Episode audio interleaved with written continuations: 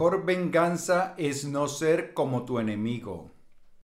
The Batman, la película, la última película del superhéroe que acaba de ser estrenada, es una gran película. Me la he visto dos veces para poder analizarla bien y vamos a hablar acerca de la filosofía estoica que encontramos en esta maravillosa película. Hay en ella un mensaje potente, poderoso, que nos puede ayudar a mejorar nuestra vida, que si lo entendemos podemos realmente convertirnos en mejores personas y vivir de esta manera mejor.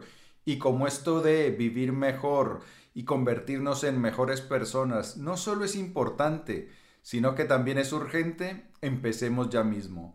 Bienvenido a las Notas del Aprendiz, el lugar que está dedicado a ti, a superhéroes como tú, a darte todas las ideas y todas las herramientas para que te conviertas en tu más extraordinaria versión a lo Batman y para que vivas una vida extraordinaria, la vida que deseas y la que naciste para vivir. Porque, escúchame bien, superhéroe, tú no naciste para vivir. Mm, mm, mm. No, no, no. Naciste para brillar y ser feliz. Mi nombre es Pablo Arango y si esta es la primera vez en las notas del aprendiz, por favor considera suscribirte para que no te pierdas ninguna de estas valiosísimas ideas.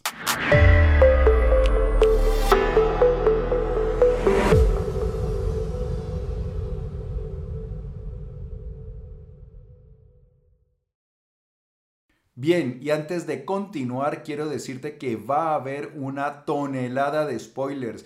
Así que si no te has visto la película y tienes planeado vértela, pues te sugiero que pares el vídeo, vayas y te la veas y luego regreses y conversamos entonces acerca de las ideas filosóficas, las ideas estoicas que hay en esta película.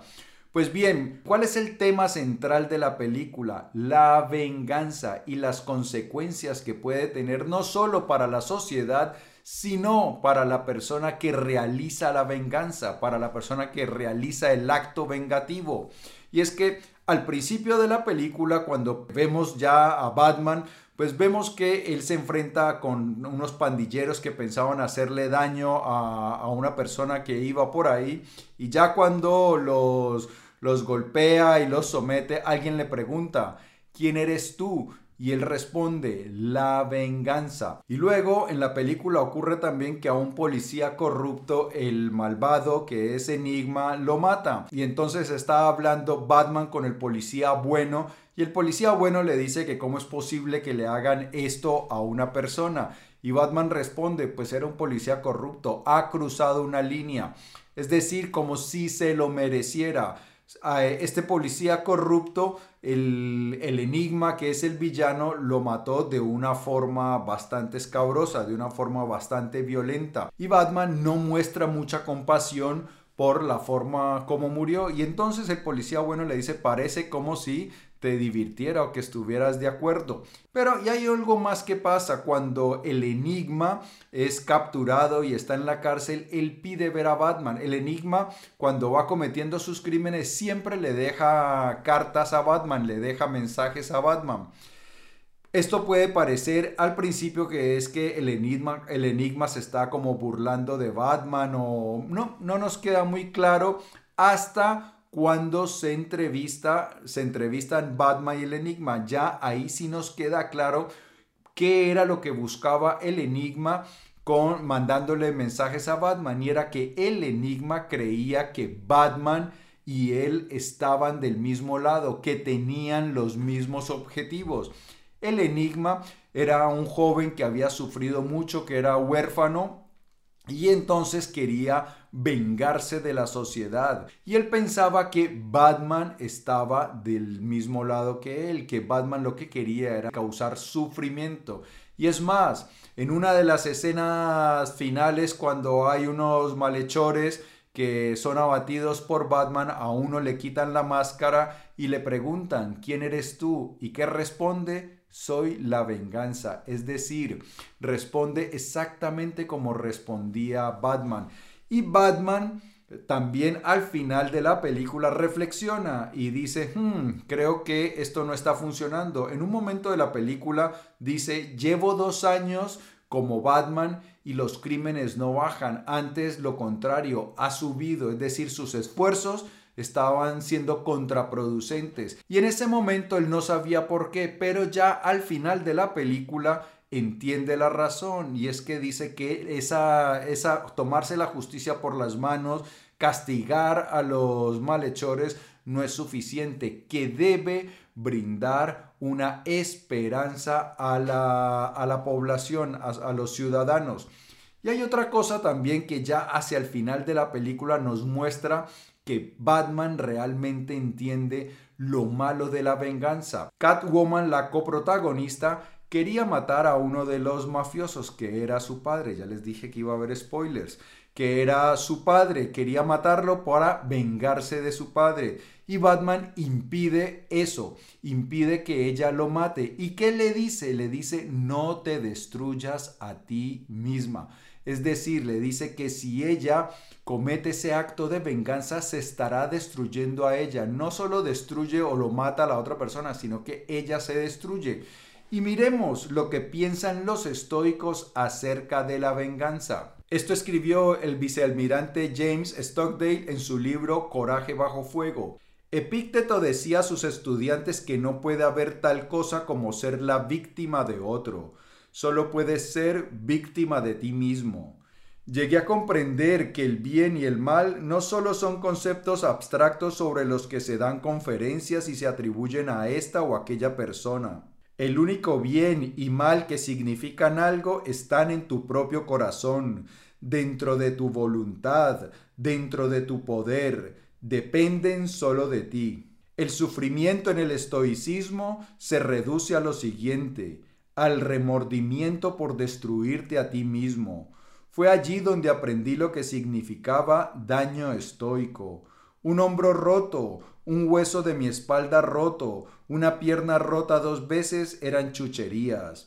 Epícteto afirmaba, no busques ningún daño mayor que éste, destruir al hombre digno de confianza, que se respeta a sí mismo y que se porta bien, que habita dentro de ti. Me di cuenta de la veracidad de este pensamiento estoico primordial, que lo que derriba a un hombre no es el dolor, sino la vergüenza. Pues bien, esto es la idea central del estoicismo quizá, que lo que realmente te hace daño a ti no es lo que otras personas hagan, sino lo que tú haces. Por eso para los estoicos lo más importante era la virtud, comportarse de manera virtuosa. Por eso inicié este vídeo con la frase de Marco Aurelio, la mejor venganza es no ser como tu enemigo. ¿Por qué? Porque si tú incurres en los mismos actos de tu enemigo, pues te estás convirtiendo en una persona como esa persona que tanto detestas. Si alguien te insulta y tú respondes con insultos, pues te estás convirtiendo en alguien que insulta. Si alguien utiliza la violencia y tú respondes con violencia, pues te estás convirtiendo en alguien que responde con violencia, alguien que utiliza la violencia. Y resulta que cuando nosotros sabemos que obramos mal, eso se siente muy mal dentro de cada uno de nosotros. Y esto parte también de una idea primordial de los estoicos. Los estoicos consideraban que dentro de cada uno de nosotros vive una porción de Dios. Ellos le llamaban Zeus. Entonces, Zeus vive dentro de mí.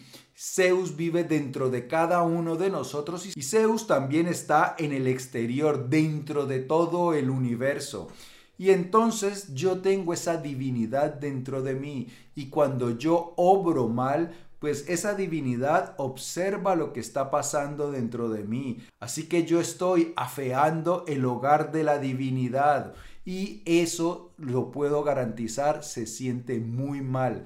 Cuando nosotros empezamos a elevar nuestro nivel de conciencia y salimos de la confusión del ego y conectamos con nuestro verdadero ser, con esa divinidad, automáticamente empezamos a cambiar nuestro comportamiento, empezamos a mejorarlo. ¿Por qué? Porque ya observamos de primera mano lo feo que es cometer malas acciones. Cuando yo cometo malas acciones se siente muy mal dentro de mí y por eso evito cometerlas. Es por ello que el hecho de ir avanzando espiritualmente siempre implica que vamos siendo mejores personas que cada vez nos hacemos individuos con una moralidad mucho más fuerte. Y como sabían los estoicos, es imposible ser feliz si tú no te consideras a ti una buena persona. Por eso hay que hacer todo lo posible. Si nosotros queremos vivir una vida satisfactoria, una vida maravillosa,